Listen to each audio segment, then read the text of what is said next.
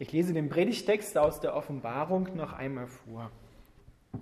Dann sah ich einen neuen Himmel und eine neue Erde, denn der alte Himmel und die alte Erde waren verschwunden. Und auch das Meer war nicht mehr da, und ich sah die heilige Stadt, das neue Jerusalem, von Gott aus dem Himmel herabkommen, wie eine schöne Braut, die sich für ihren Bräutigam geschmückt hat. Ich hörte eine laute Stimme vom Thron her rufen, siehe, die Wohnung Gottes ist nun bei den Menschen.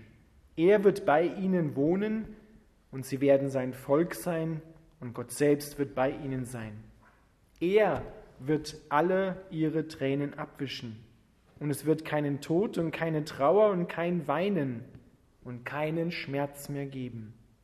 Denn die erste Welt mit ihrem ganzen Unheil ist für immer vergangen. Und der, der auf dem Thron saß, sagte, ja, ich mache alles neu. Und dann sagte er zu mir, schreib es auf, denn was ich dir sage, ist zuverlässig und wahr. Und er sagte auch, es ist vollendet, ich bin das Alpha und das Omega, der Anfang und das Ende.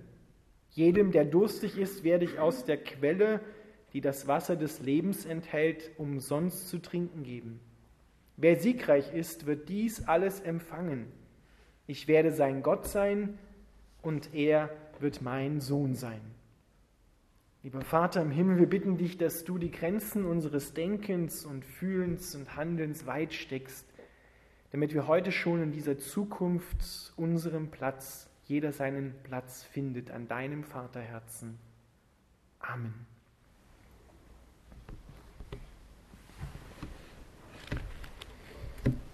Ich mache alles neu, sagt Gott. Ich werde alles verändern.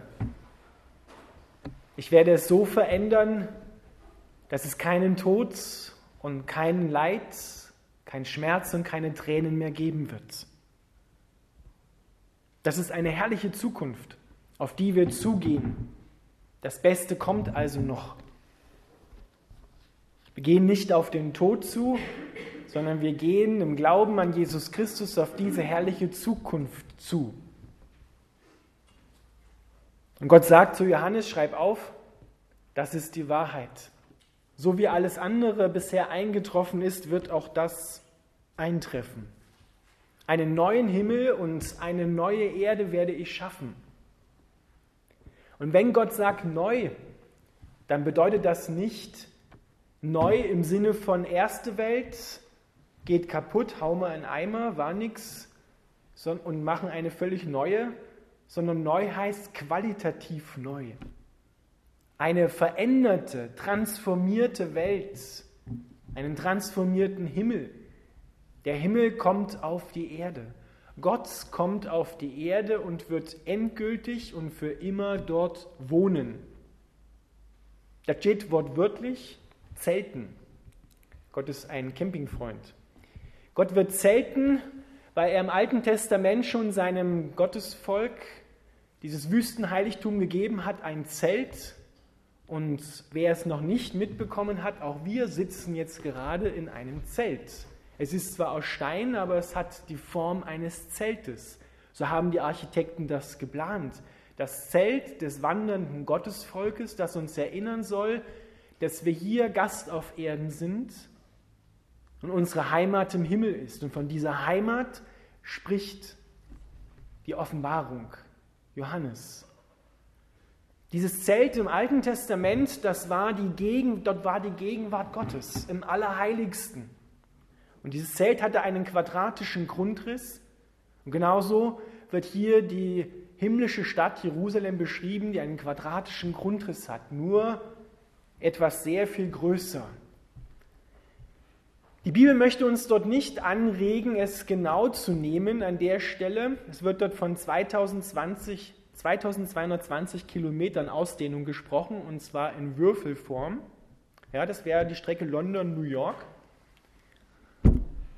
Sondern dieser Würfel wird hier oder steht hier dafür, dass es vollkommen sein wird, ganz sein wird. Nicht nur sporadisch und ein bisschen wird Gott auf der Erde sein, wie wir das heute auch erleben, sondern ganz. Seine Gegenwart wird dort ganz sein. Und es wird groß sein. Es wird die neue Hauptstadt Gottes werden, in der Gott mit ihnen sein wird. Das erinnert uns daran, dass der Name für Jesus Immanuel heißt, Gott mit uns. Also das, was auf die Erde kommt, ist der Wohnsitz von Gott mit uns. Immanuel. Jesus, der heute schon mit uns ist, wird dort dann regieren. In dem himmlischen Jerusalem auf der Erde. Es wird die neue Hauptstadt der Erde werden. Eine neue Erde die mit dieser alten Erde etwas zu tun hat. Es wird einen Wiedererkennungseffekt geben. Nur ohne Tod, ohne Vergänglichkeit und damit ohne Leid, ohne Schmerz, ohne Trauer, ohne Krankheit und ohne Tränen. Das wünschen wir uns heute schon. Gerade angesichts von dem Tod von lieben Angehörigen, gerade angesichts von so brutalen Krankheiten wie AIDS und Krebs und anderen Krankheiten, wo wir hilflos gegenüberstehen, wo wir merken, das Leben kommt nicht von uns. Wir sagen heute so schön, der Tod gehört ja zum Leben. Nach der Bibel gesehen ist das eine Lüge. Wir haben es uns so zurechtgelegt, damit wir das, was der Tod ist, nicht aus unserer Mitte verdrängen. Aber eigentlich gehört der Tod von Gott her gesehen nicht zum Leben, so wie Gott es sieht, sondern jeder Tod ist etwas Schreckliches. Ein Theologe hat mal gesagt, es ist etwas Perverses. Etwas, was nicht zum Leben ursprünglich dazugehörte. Es gibt keinen Tag, wo Gott gesagt hat, heute machen wir den Tod, damit er allem Leben in der Welt ein Ende setzt sondern ursprünglich ist diese Welt gemacht worden ohne Tod, ohne Leid, ohne Krankheit. Das ist erst nachträglich hineingekommen. Aber Gott, sehen wir, hält an seinem ursprünglichen Plan fest, eine Erde und einen Himmel, ein Universum zu schaffen, in der der Tod nicht mehr regiert. Es keine Krankheiten mehr gibt, sondern ewiges Leben gibt, was von Gott herkommt und was in Jesus Christus schon begonnen hat. In Jesus Christus hat die neue Schöpfung schon begonnen. Er ist in allem das Vorbild. Und wenn wir heute schon in ihm sind, also ihm vertrauen, an ihn glauben, dann sind wir heute schon Teilhaber dieser neuen Schöpfung, die mit Jesus Christus begonnen hat. Aber sie wird noch vollendet werden. Wir erfahren sie noch nicht ganz. Wir haben ja noch Sorgen, Probleme, Krankheit. Wir müssen noch sterben. Und auch unsere Angehörigen müssen noch sterben. Aber wir dürfen berechtigterweise, wenn wir Angehörige verlieren, im Glauben an Jesus Christus sagen, auf Wiedersehen.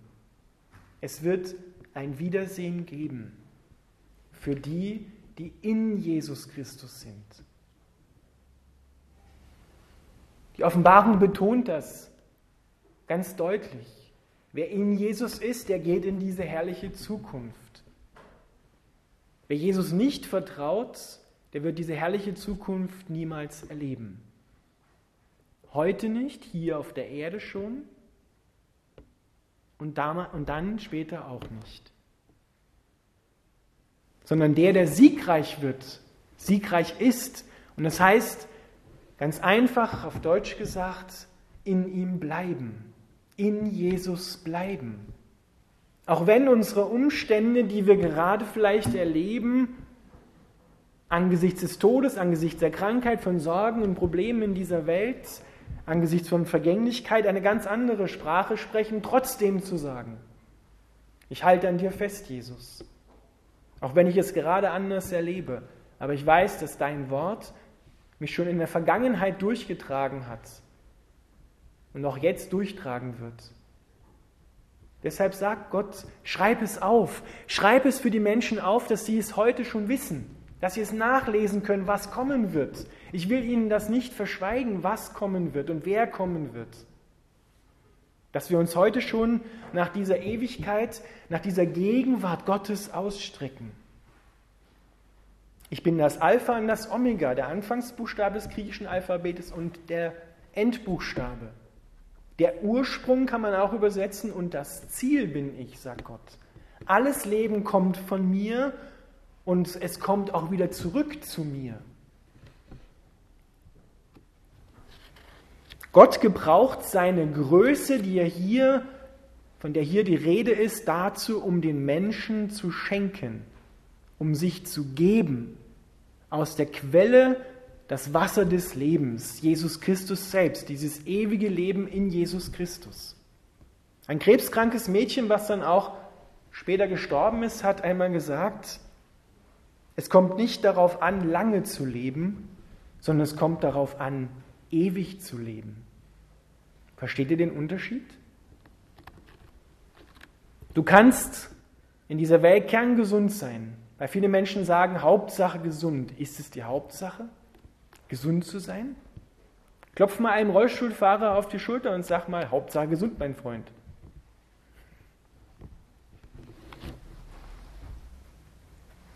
Es kommt darauf an, dass wir heute schon dieses ewige Leben haben. Das heißt nämlich nicht zeitlich unbegrenzt leben in erster Linie, sondern das heißt, eine Beziehung zu Gott zu haben, ihm zu vertrauen. Und daraus folgt dann auch diese herrliche Zukunft, von der hier die Rede ist. Da wird Gott das Allerheiligste, was damals punktuell im Tempel war, im Zeltheiligtum in der Wüste mit dem wandernden Gottesvolk, was wir heute sporadisch erleben an Gottes Gegenwart hier im Gottesdienst oder in unserem Alltag überhaupt, das wird dort vollkommen da sein. Untrennbar werden wir mit Gott verbunden sein. Er wird nichts mehr dazwischenstehen. Nicht einmal der Tod kann uns heute schon von der Liebe Gottes trennen, sagt Paulus. Und erst recht nicht da, weil er wird abgeschafft werden. Das können wir uns in unserem Verstand vielleicht nicht ausdenken. Da kommen wir noch nicht ans Ende, aber wir dürfen vertrauen, dass Gott es schon machen wird. Glauben heißt nicht immer gleich alles verstehen. Aber wenn ich Gott liebe und er mich, dann werde ich vertrauen, dass er es nicht böse meint und nichts Böses mit mir im Sinn hat und dass er mich nicht anlügen wird, wenn er sagt, es wird eine Welt geben ohne Tod und ohne Leid. Deswegen konnte Martin Luther sagen, wenn heute, wenn morgen die Welt untergeht, dann pflanze ich heute noch einen Apfelbaum. Weil dieser Apfelbaum hat eine Zukunft. Und auch Martin Luther hat eine Zukunft in der neuen Welt. Versteht ihr, Jesus ist erkannt worden als Mensch, aber doch war er nach seiner Auferstehung irgendwie anders. Da kam eine Herrlichkeit aus ihm heraus, die strahlte von innen heraus. Und da ist die Rede von einer geschmückten Braut und das Wort, was dort im Griechischen steht, das heißt Kosmeo. Davon haben wir unser Wort Kosmetik. Und das heißt wortwörtlich etwas in die richtige Ordnung bringen. Besonders die Frauen, aber auch die, die Männer haben eine Vorstellung in unserer Gesellschaft heute, was es heißt, sich kosmetisch fein zu machen, sich in die richtige Ordnung zu bringen von dem, was, was ich selber schön finde, was andere an mir schön finden. Wir können das ein Stückchen machen, äußerlich und manche lassen sich auch tiefer hineingreifen in ihren Körper und lassen sich umoperieren. Aber wenn Gott kommt, dann wird die Schönheit, diese richtige Kosmetik Gottes von innen heraus den Menschen vollkommen und schön machen. Da wird es keine Falten mehr geben, da wird es kein Vergehen mehr geben, was wir dann auch mit zunehmendem Alter ja merken, sondern um es mit irdischen Worten zu sagen, dort wird es einen andauernden Frühling, einen andauernden Sommer geben. Das, was wir draußen erleben jetzt im Herbst, das wird es so nicht mehr geben, weil herunterfallendes Laub ist tot. Und tot wird es nicht mehr geben. Nur mal als Anreiz, dem weiter nachzudenken, was heißt das denn eigentlich, wo wir heute in der Welt Tod erleben? Tod bezieht sich ja nicht nur auf das Sterben von Menschen, sondern Tod erleben wir ja auch in der Schöpfung. Die ganze Schöpfung ist ja von Tod auch durchzogen, aber auch vom neuen Leben, von Hinweisen darauf, die Gott überall in dieser Welt hineingetan hat, in die Schöpfung, dass neues Leben hervorbricht. Im Frühling erleben wir das wieder. Jetzt sehen die Bäume aus wie tot, aber im Frühjahr kommt das Leben wieder und bricht durch. Und das wird eines Tages andauernd so sein. Da wird es keinen ewigen Zyklus geben Werden und Vergehen, wie manche das sagen, sondern dann wird das alles umgewandelt sein, alles zu seiner ursprünglichen Größe und Herrlichkeit verwandelt werden. Die Welt wird verwandelt werden, genauso wie der menschliche Körper verwandelt werden wird. So einen Auferstehungsleib wie Jesus hat, sollen alle bekommen. Und Menschen, die eine Nahtoderfahrung gemacht haben, die können davon erzählen. Die wissen, haben ein Stückchen ein, an der Oberfläche gekratzt von dem, was kommen wird. Da waren Menschen dabei, die haben im Leben ein Gliedmaß verloren, amputiert worden durch Krankheit, Unfall. Und als sie dann so im Übergang waren, haben sie erkannt, dass sie plötzlich wieder vollständig waren. Beide Beine da, beide Arme da, nichts mehr querschnittsgelähmt. Das ist das, was hier drin steht. Das ist das, was Gott verheißt. Und das fängt heute an, indem wir an Jesus Christus glauben. Das ist nicht ohne ihn zu haben, sondern nur mit ihm zu haben. Deshalb ist es so wichtig, dass wir uns danach ausstrecken. Ich kann nicht die Geschenke von Gott nehmen und den Schenker, den Gebenden, der kann mir egal sein. Das, das geht nicht. Sondern Gott will eine Herzensbeziehung haben und er will uns damit auch segnen und beschenken. Aber das Schönste ist, eine Beziehung zu diesem Gott zu haben, der so eine herrliche Zukunft geplant hat und der alles verwandeln wird. Dann wird Gott auf der Erde sein und auf der Erde regieren. Die neue Hauptstadt wird Jerusalem heißen, in der Jesus Christus auf dem Thron sitzt und regiert. Und diese Stadt Gottes wird herrlich sein. Später heißt es, da wird keine Sonne mehr sein, sondern die Herrlichkeit Gottes wird so strahlen, dass sie die Erde erfüllt. Noch haben unsere Städte, früher als sie gebaut worden sind, Mauern gehabt, hohe Mauern, damit niemand, kein Feind von draußen eindringen kann. Hier wird beschrieben, ich sage mal nur die Zahlen, damit ihr euch das Größenverhältnis vorstellen könnt. Die Stadt soll nach Johannes 2220 Kilometer hoch sein. Würfel. Und die Mauer, die diese Stadt hat, ist 72 Meter hoch. Das ist ein, ein netter Gartenzaun. Es wird keine Mauer mehr gebraucht werden, weil da muss nichts mehr verteidigt werden, weil es ja keinen Tod und keine Feinde mehr geben wird. Das ist schon symbolisch gesehen, sprichwörtlich, was da drin steht. Wir sollen nicht die Zahlen genau nehmen, sondern das steht für Vollkommenheit. Aber ihr merkt schon, ja, 72 Meter und 2220 Kilometer. Das ist ein netter Gartenzaun. Johannes möchte, dass wir uns heute danach ausstrecken, nach dieser Zukunft, weil die Ewigkeit sich auch nach dir ausstreckt. Und möchte, dass du heute schon darin geborgen bist, in dieser herrlichen Zukunft. Amen.